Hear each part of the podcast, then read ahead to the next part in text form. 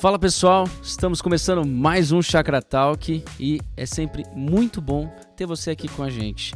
Meu nome é João Vinícius e estamos hoje em nosso episódio de número 13. E estou aqui com o Ricardo Agreste. Tudo bem, Ricardo? Tudo jóia, João. Bom estar de volta aí com os nossos ouvintes, sempre é, animado para a gente poder conversar um pouco mais sobre a palavra de Deus e principalmente as implicações para o nosso dia a dia, né? E também quero lembrar você sempre que se quiser participar aqui com a gente, isso é muito bom para nós. Você pode fazer isso enviando sua pergunta para chácara.org/talk. Esse é o nosso endereço e para nós vai ser sempre muito bom ter a sua participação aqui com a gente.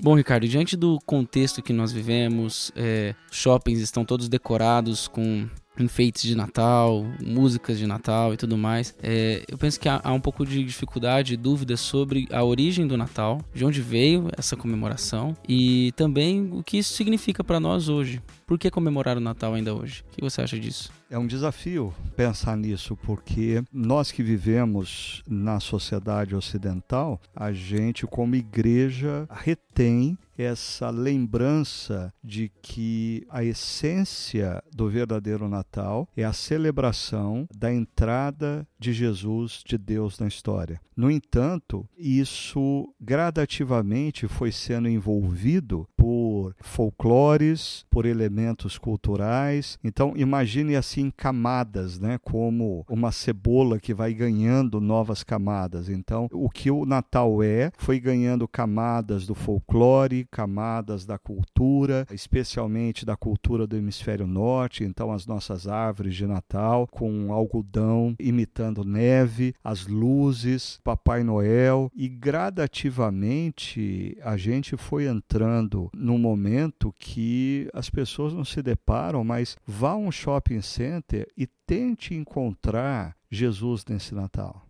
Há dois anos atrás eu, eu tive que fazer uma viagem é, no mês de dezembro para os Estados Unidos e a minha filha, mãe dos meus netos, né, pediu para que eu trouxesse um presépio, porque ela queria ter um presépio para mostrar para as crianças. Foi impressionante. Eu tive uma tremenda dificuldade de encontrar um presépio para comprar. Isso me faz lembrar também que há muitos anos atrás eu, eu fiz uma série de pregações no Natal, fazendo uma analogia com aquele livro de criança chamado Onde está o Wally? E eu fiz uma série de pregações com o título Onde está Jesus? Tentando mostrar toda essa cultura que envolve folclore, que envolve é, elementos comerciais. É, Jesus desapareceu tente é, encontrar em algum dos comerciais de Natal ah, Jesus, você não vai encontrar. Parece que assim a cultura secular se apropriou do Natal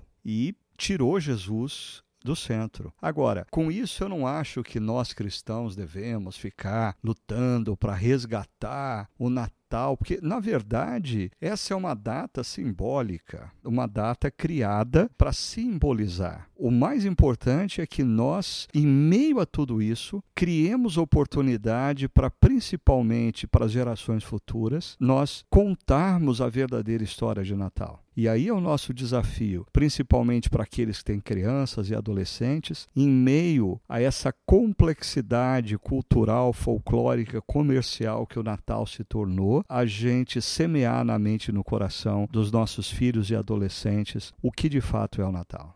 Quando a gente pensa em Natal e a gente olha para esse clima, todo esse tempo, as pessoas falam de espírito natalino. Todas as pessoas se unem se, e não só recordam e celebram o ano que já passou, mas elas também começam a planejar e projetar suas expectativas para o próximo ano. E se nós pensássemos e começássemos a perguntar para as pessoas ao nosso redor sobre o que é o Natal, provavelmente elas responderiam assim: ah, a família reunida em volta de uma mesa farta, é amor e união, é energias boas e, e por aí. Mas quando a gente lê a narrativa do Natal na história bíblica, é, do nascimento de Jesus, a gente vê que ela não é muito bonitinha assim assim. Ela não é muito pacífica, de certo modo. Na verdade, o clima do momento histórico, quando Jesus nasce, ele é bem conturbado. E se eu for pensar um pouco nos nossos dias, ainda que as pessoas estejam falando sobre é, coisas boas, os dias que nós vivemos são conturbados também. Situações assim são percebidas no nosso contexto. E o que eu queria saber é, na sua opinião, como que o Natal deve ser percebido para nós hoje? E mais ainda até, o que, que realmente o Natal significa para nós? Legal, João. Então, uh, vamos lá. Primeiro, é, de fato, é, a gente, quando olha para as páginas da, da Bíblia, nos relatos que nós, principalmente de, do Evangelho de Mateus, do Evangelho de Lucas, que procuram descrever um pouco dos acontecimentos que envolveram o nascimento de Jesus, com certeza, o momento em que Jesus ah, vem a nossa história é um momento altamente conturbado.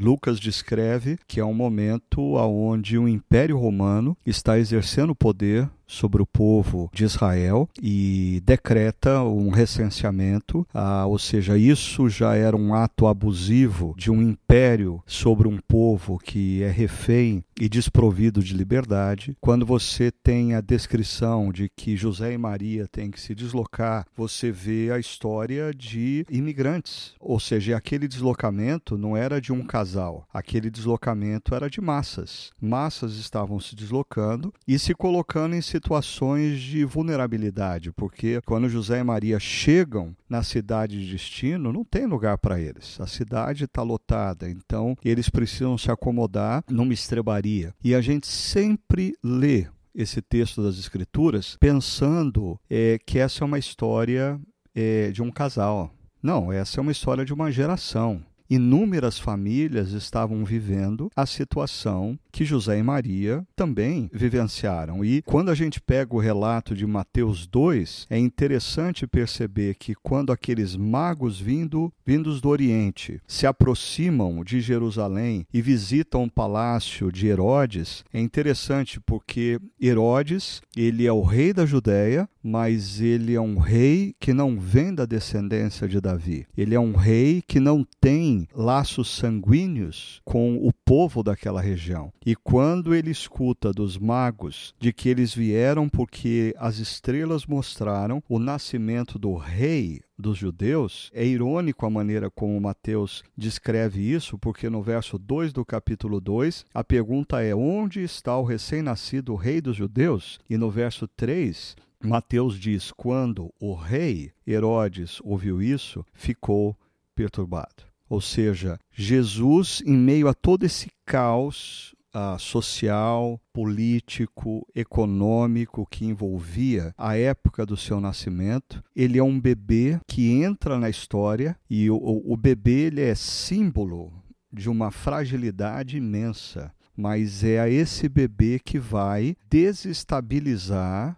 a história, desestabilizar o grande Império Romano, a começar do rei Herodes, que foi colocado pelo Império Romano para reinar sobre a Judéia. Herodes, quando ouviu isso, ficou perturbado. Nós vivemos um momento no nosso país de alta polarização, pessoas é, degladiando por ideias, por ideologias, a família se dividindo é, porque seus membros estão abraçando determinados ideais, determinados personagens políticos. É, a política brasileira, nós estamos vendo é, a, a, situação é, afetando a, a economia não apenas macro, mas a economia principalmente micro. Famílias estão cada vez uh, uh, ficando desprovidas de recursos, uh, o desemprego crescendo. agora, quando a gente para para pensar na situação conturbada da época de Jesus e a situação conturbada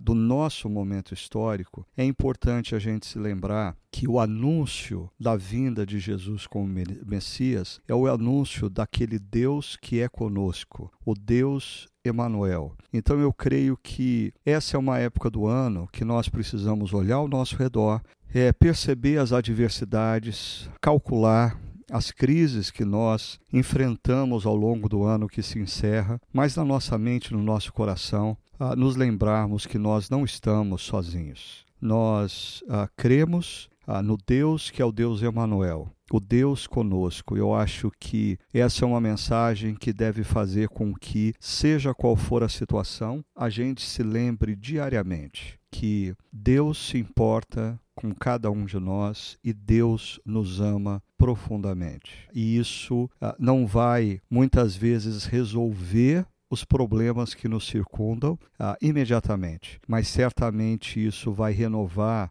as nossas forças e a nossa esperança por sabermos que nós não estamos sozinhos, mesmo vivendo uma situação caótica, seja na vida pessoal, seja na família, seja na sociedade brasileira. É, tem uma expressão nessa, nas histórias de Natal, e ela está registrada no Evangelho de Lucas, no cântico de Zacarias, quando Zacarias ele é agraciado pela, pela vinda do, de Deus através do anjo, e aí ele fala, né, bendito seja o Deus de Israel que visitou e libertou seu povo. E eu, eu acho isso muito bonito porque o Natal mostra isso, Deus vindo ao nosso encontro. Mesmo nos nossos, no nosso contexto frágil, conturbado, difícil, Deus vem ao nosso encontro. E o Natal é isso, é Deus vindo a nós. É verdade. E quando a gente pensa na história do Natal, a gente também compreende dentro dela que ela representa a grande história de salvação, de Deus vindo ao nosso encontro e mostra a história de Deus vindo ao nosso favor, né? O Tim Keller, ele tem uma, uma fala no livro Natal Escondido, inclusive é uma indicação de leitura aqui para os nossos ouvintes, mas nesse livro ele fala que o evangelho, a história do evangelho, a história do Natal muda os valores do mundo de cabeça para baixo. E eu queria que a gente conversasse um pouco aqui também sobre como que o Natal ele nos desafia a rever nossas prioridades e nos ajudar a estarmos alinhados à história de Deus e não à nossa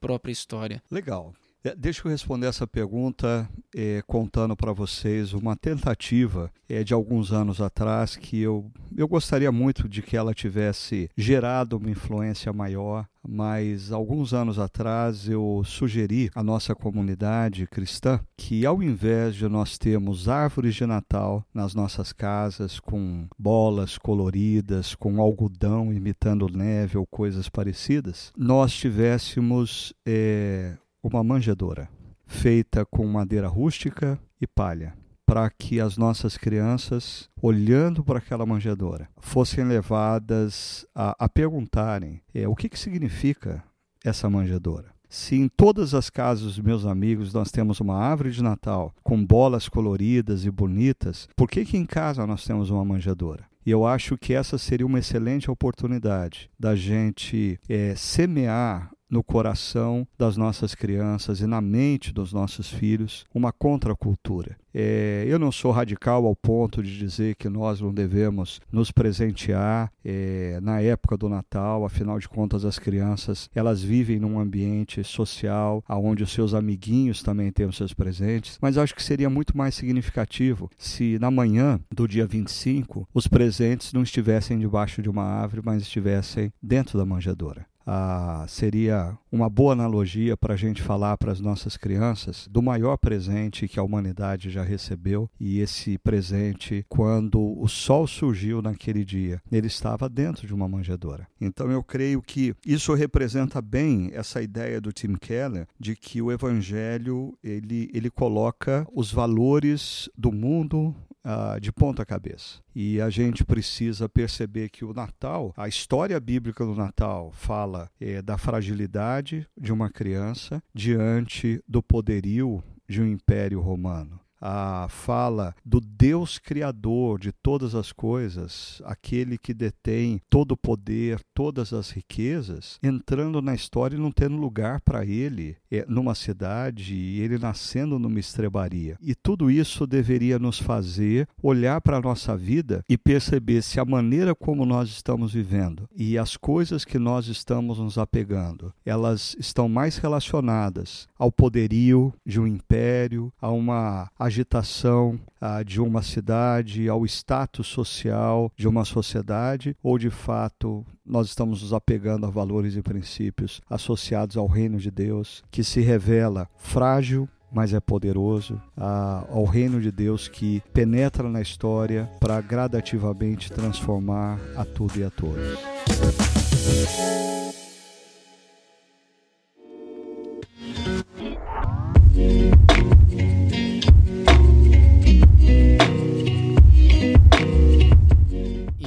Que o Natal nos desafia é também que esse pequeno bebê que coloca as coisas de cabeça para baixo, que coloca a ordem do mundo que ele está entrando totalmente é, de forma invertida e agora o que parece ser forte na verdade é fraco e ele que parece ser fraco na verdade ele é o mais forte de todos, né? Ele ainda que esteja frágil ali, ele é o rei do universo, né? E Jesus se coloca dessa forma e mostra na sua vitória sobre a morte que ele é de fato o rei prometido, o Messias prometido e ameaça os reinos da terra. Nenhum rei, nenhum poder fica diante dele, né? E ele é, ali de forma presente mostrando para os imperadores do seu tempo de que ninguém pode com ele. Eu penso que isso tem muito a ver com a série Fé no Exílio que a gente teve aqui em nossa comunidade e eu, eu penso muito sobre aquela visão que Nabucodonosor teve ao olhar aquela estátua e ver que o seu reino estava chegando ao fim, que os outros reinos que viriam deles também estariam chegando ao fim e de que haveria um, um reino que colocaria todos eles é, também de cabeça para baixo. Como você imagina que a gente pode viver nesse mundo sabendo que esse reino ao qual nós pertencemos está desafiando constantemente os poderes deste mundo, ou seja, o nosso, o reino ao qual nós pertencemos, que é o reino de Jesus, ele desafia todos os poderes deste mundo e a nossa ordem é diferente da ordem deste mundo. É interessante a gente pensar nisso, João, porque quando nós olhamos ao, ao nosso redor, na sociedade que nós estamos vivendo, eu acho que a gente é tentado grandemente a dizer: não tem jeito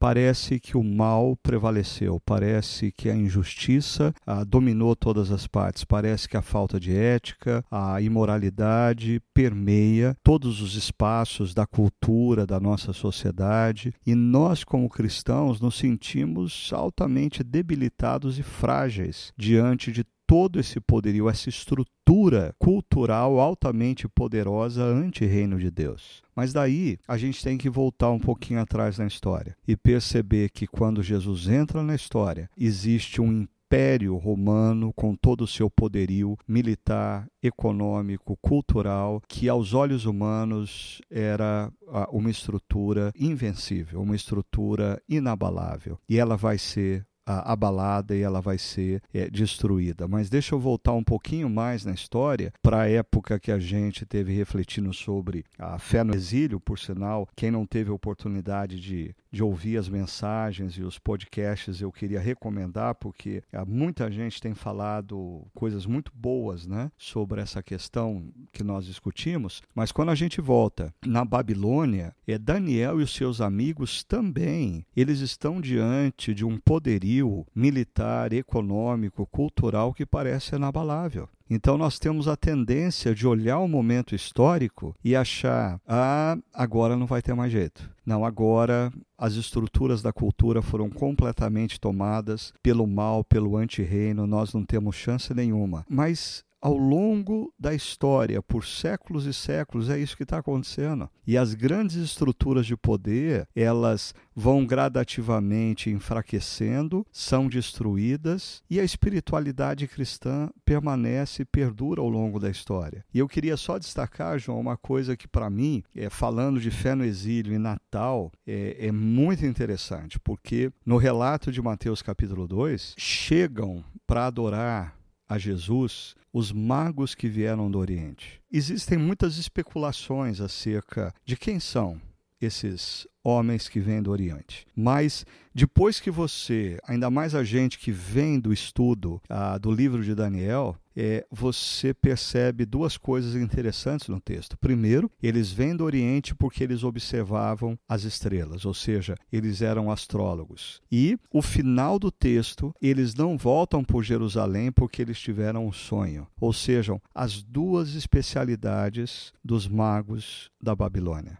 E a pergunta que se levanta é: por que que esses magos da Babilônia estavam interessados no rei dos judeus? Eles vieram da Babilônia, possivelmente. Por que, que eles estão interessados no rei dos judeus? Bem possivelmente porque seis séculos antes, quatro jovens viveram entre eles e semearam entre eles uma esperança, alguns valores e princípios. E seis séculos depois, magos do Oriente vêm porque eles estão interessados no rei dos judeus. Ou seja, nós não podemos subestimar o poder das pequenas coisas, das pequenas atitudes que nós, como discípulos de Cristo, fazemos na sociedade. Uma pequena coisa, uma pequena atitude de um professor cristão universitário, de um profissional numa empresa, ah, de um político defendendo uma lei, nós não fazemos ideia de como Deus pode usar isso para ah, décadas ou talvez séculos mais tarde ainda estar abençoando gerações futuras.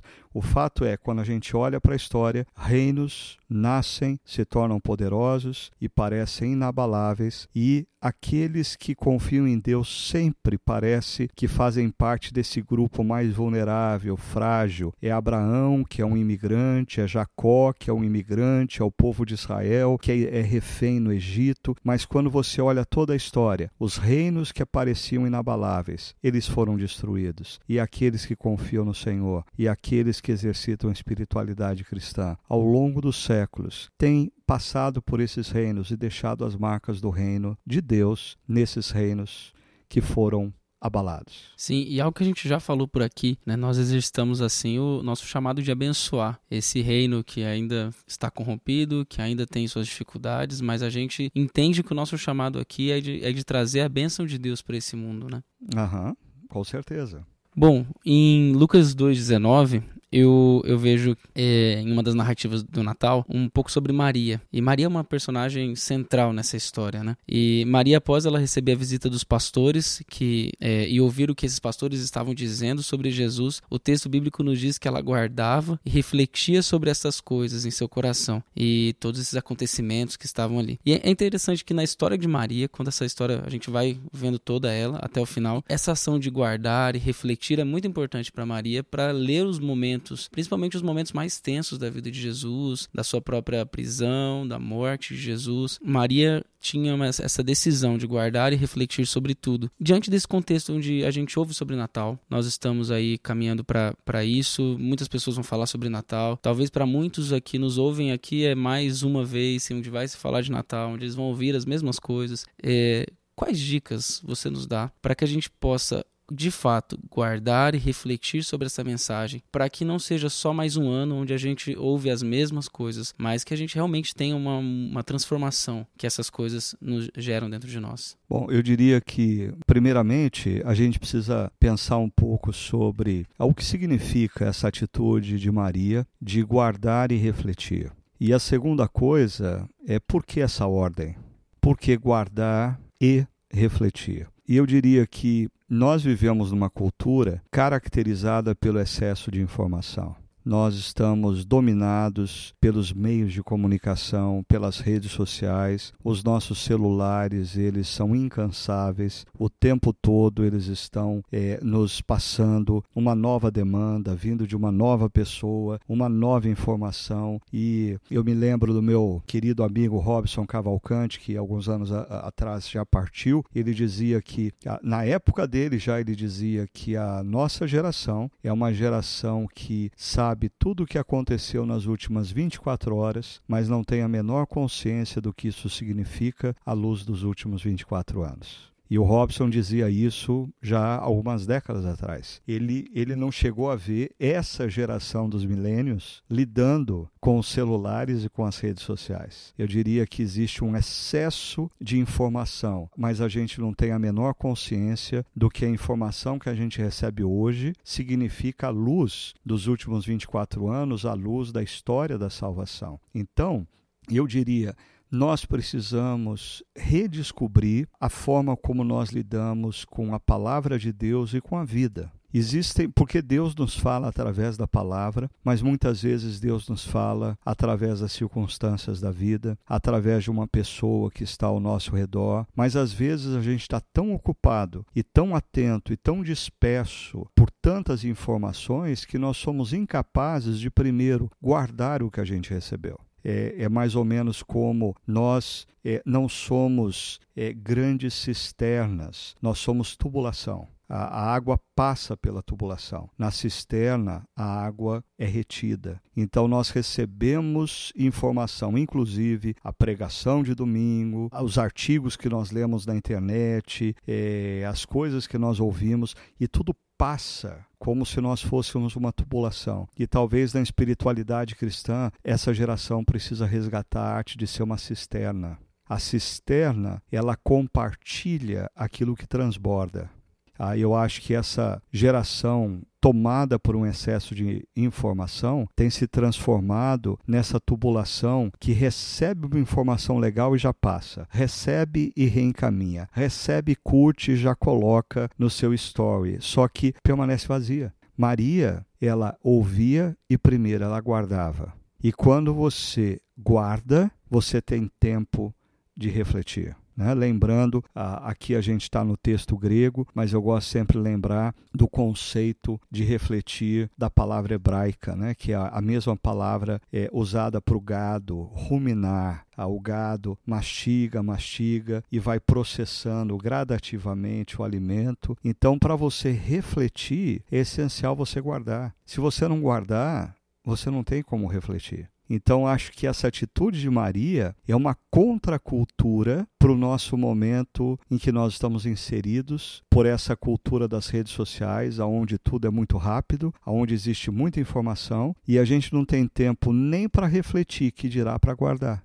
Ah, eu acho que o desafio é a gente encontrar um meio de desacelerar, encontrar um meio de qualificar melhor quais são as informações que nós devemos estar expostos, para a gente redescobrir a arte de ouvir, guardar e se você guarda, você tem a oportunidade de refletir. Eu acho que o que faz diferença nas nossas vidas, em termos de crescimento, na maturidade cristã, não é o excesso uh, de informação do que a gente sabe acerca da Bíblia. Uh, o que faz diferença é a qualidade que as nossas vidas ganham quando nós, ao recebermos uma informação, processamos e ela transforma a nossa vida. Então, acho que para esse Natal, um desafio é a gente reaprender a guardar e refletir para podermos efetivamente crescermos na direção da imagem de Jesus.